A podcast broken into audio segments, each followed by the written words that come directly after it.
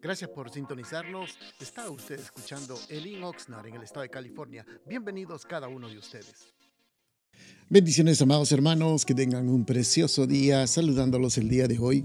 Hoy con la ayuda del Señor queremos meditar en un pequeño pensamiento de la palabra y para ello vamos a abrir las escrituras en el libro de los Proverbios, en el capítulo número 10 y en el versículo número 3 hay un pasaje de la palabra del Señor que me gustaría compartir con ustedes el día de hoy. Eh, la palabra del Señor está en el capítulo número 10 del libro de los Proverbios y el versículo número 3 dice la palabra del Señor.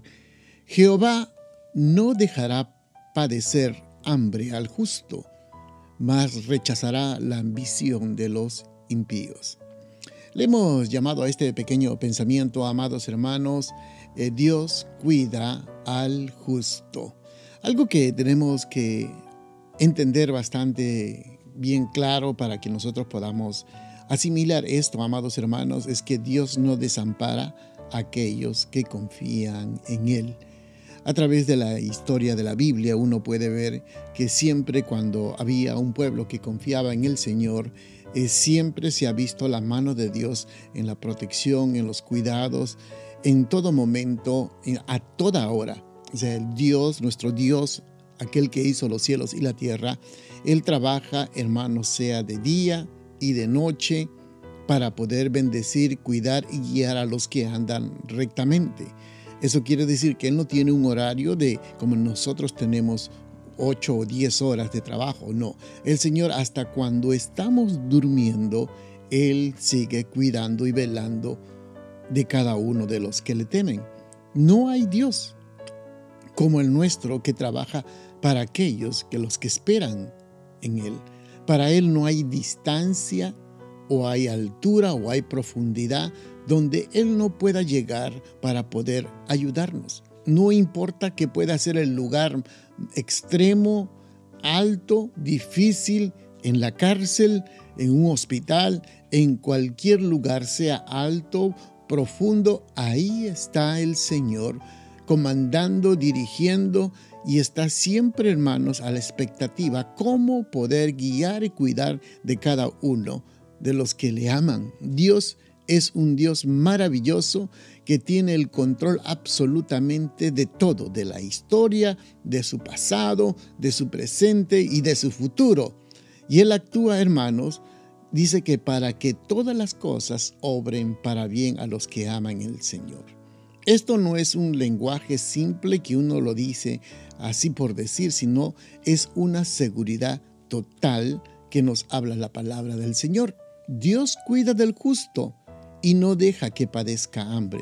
David dijo un pasaje muy conocido en el Salmo 37, dice, joven fui y ya he envejecido y no he visto al justo desamparado, ni su descendencia mendigando el pan. Fíjese, David había pasado desde muy temprana edad, había tenido la experiencia de servir al Señor. Desde muy temprana edad había sido ungido como el rey de Israel, pero pasaron muchos años antes de que él llegara a ese lugar ansiado que es el trono.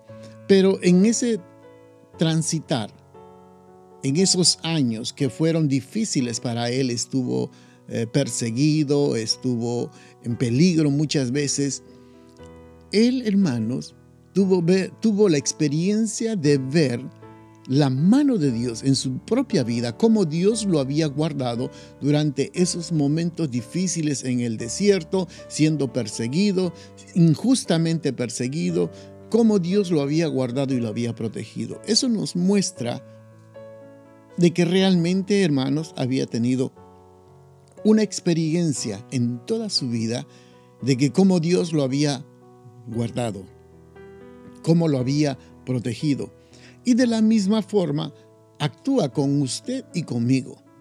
Si nosotros somos personas que realmente amamos al Señor, somos de ese tipo de personas que estamos siempre pendientes, atentos, hermanos, a la voz de Dios, atentos al llamado de Dios, atentos al servicio de Dios y estamos sirviendo al Señor con un corazón recto, con un corazón íntegro, téngalo por seguro que usted va a ver la mano de Dios sobre su vida, como Dios lo guarda, cómo Dios cuida de usted, cuida de su familia, cuida de su esposa, cuida de sus hijos, cuida sus bienes, porque eso es lo que hace el Señor. Dios cuida al justo, Dios auxilia al justo, pero también dice el pasaje que rechaza la ambición de los perversos. Entonces usted tiene que ver que Dios alimenta a los que tienen hambre, pero está en contra de los soberbios. Cuando leemos este pasaje, hermanos, uno dice, ¿cuál es la posición que uno tiene que tener? Bueno, si es usted un hijo de Dios, no nos queda otro camino más que andar en los caminos del Señor. No podemos andar en dos caminos, porque el otro camino es de la soberbia, el otro camino es de la perdición, el otro camino, hermanos, es del engaño.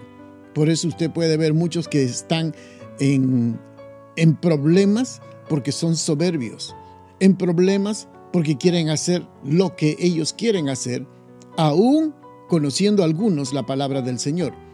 Ahora, hay algunos que por supuesto también no conocen la palabra del Señor y lamentablemente con ellos, ellos tendrán que rendir un día cuentas al Señor por sus acciones. Por eso el mundo vive en sus caminos, en sus deleites, en sus placeres, en su música, en sus todo lo que a ellos les agrada. Pero los que son llamados hijos de Dios viven de acuerdo a la voluntad de Dios.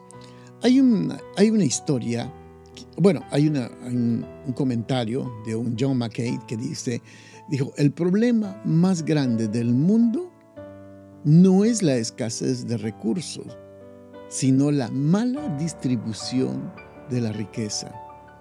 Eso nos muestra, hermanos, de que tenemos todos los recursos necesarios en las manos al alcance para poder dar alimento a toda la humanidad, para llevar agua a todo el mundo, pero lamentablemente la mala distribución de la riqueza, porque las riquezas han caído en manos de los perversos, de los soberbios. Y es lo que hace que no, ellos acaparan todo y no quieren soltar hermanos, para poder ayudar al necesitado. Entonces ya viene el trato de Dios con ellos. En cambio nosotros tenemos que tener un corazón abierto para con Dios y las manos abiertas para el prójimo. Así que amados hermanos, bendiciones a cada uno de ustedes.